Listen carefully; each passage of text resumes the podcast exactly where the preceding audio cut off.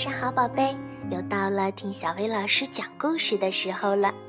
今天咱们要听的故事名叫《一口袋的吻》。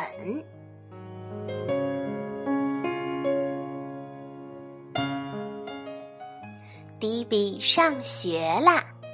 上学的第一天，迪比就学会了和同学们排好队走进教室，学会了把大衣挂在衣钩上。当老师点名的时候，他要回答到。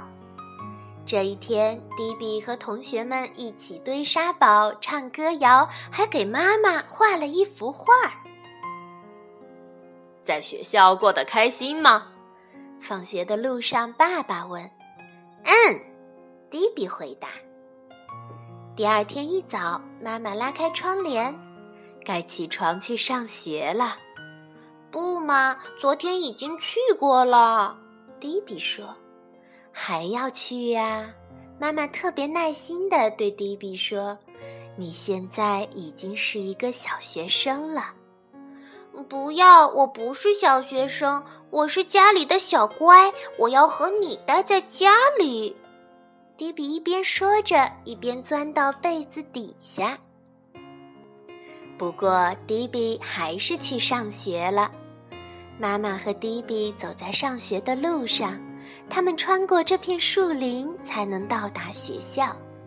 妈妈问：“为什么不敢去上学呢？”我已经忘了在哪里排队了，也不记得要把大衣挂在哪里。等老师叫我名字的时候，我可能会听不见。我会把你送到队列里呀。迪比低着头，难过的说。我想一整天都和你待在一起。不行，妈妈不能那样做。当他们走到学校的时候，迪比站在大门口不动了。你要是不陪着我，我就不进去。妈妈抱了抱迪比，忽然间想出了一个主意。她把双手捧起来，往里面吹了十几个吻。然后轻轻地把它们放进迪比的口袋里。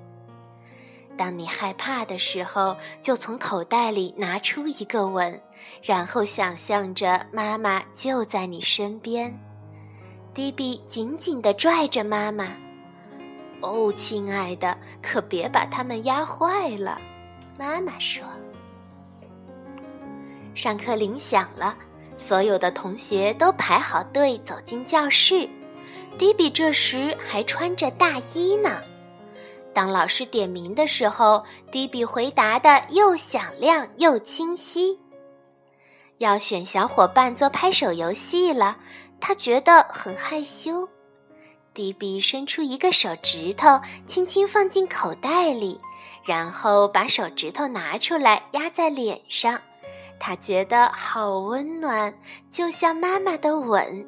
迪比笑了。你能做我的伙伴吗？一个叫奥特利的小女孩问。当然了，迪比回答。然后两个小伙伴开始做游戏。课间休息的时候，迪比坐在长椅上，其他同学都在那边兴高采烈地玩着，没有人过来邀请他。迪比又从口袋里拿出了一个吻。他想象着妈妈就在身边，顿时勇敢了许多。迪比站起来向前走去，就在这时，从操场那边飞来了一个球，刚好落在迪比手里。扔过来，过来一块玩儿！同学们喊道。上课了，老师给同学们读了一个故事，然后让大家一起讨论。迪比很勇敢，还举手回答了一个问题呢。不过到了午饭时间，迪比又遇到了一些麻烦。大家把饭盒放在那张桌子上，在这里排好队，然后去小推车上领饮料。等所有的同学都坐好了，我们才能开始开饭。老师说。一滴菜汁溅进了迪比的眼睛里，他又害怕了。如果妈妈在身边就好了，他会告诉迪比该怎么做。迪比又从口袋里拿出了一个吻，轻轻放在脸上，然后擦掉了菜汁。迪比，过来坐到我的旁边，老师说。然后他开始教迪比应该怎样做。吃过午饭，到了游戏时间，暖洋洋的太阳照耀着大地，同学们都没穿大衣，迪比也热得把大衣脱掉了。有个男生传球给迪比，很快迪比就沉浸在游戏带来的喜悦中。下午，老师让同学们轮流站在教室的前面，给大家讲一讲家里的故事。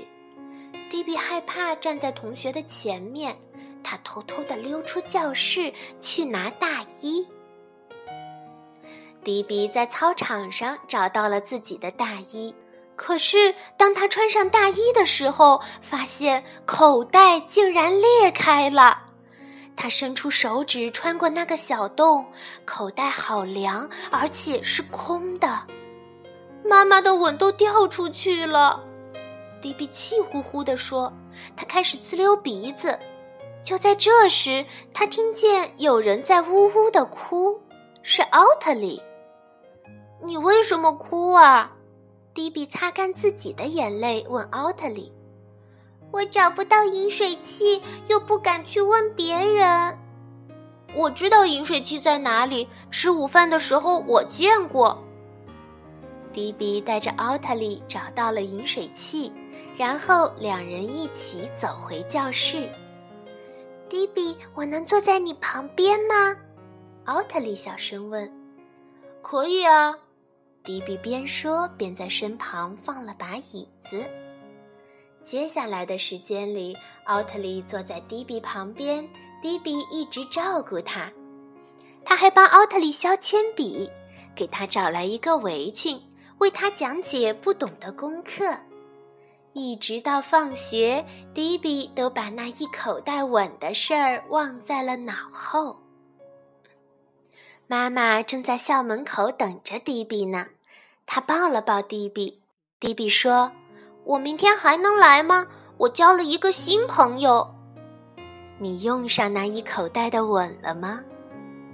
迪比给妈妈看了看自己的口袋，皱着眉头说：“他们都掉出去了。”这时，奥特利出现了，他穿着一件和迪比一模一样的大衣。你穿的是我的，奥特利边笑边说。在上学的路上，我的口袋被自行车勾了一个小洞。于是，迪比和奥特利换上了自己的衣服。明天见！两个好朋友互相道别。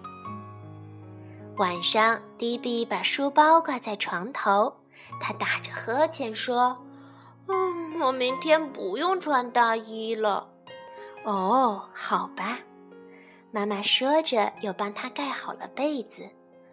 不过，我希望我家的小学生还没长大到要拒绝妈妈的晚安吻。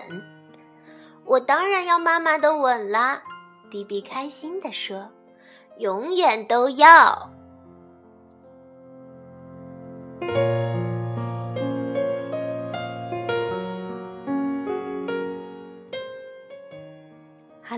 今天的故事就到这儿了，晚安，宝贝。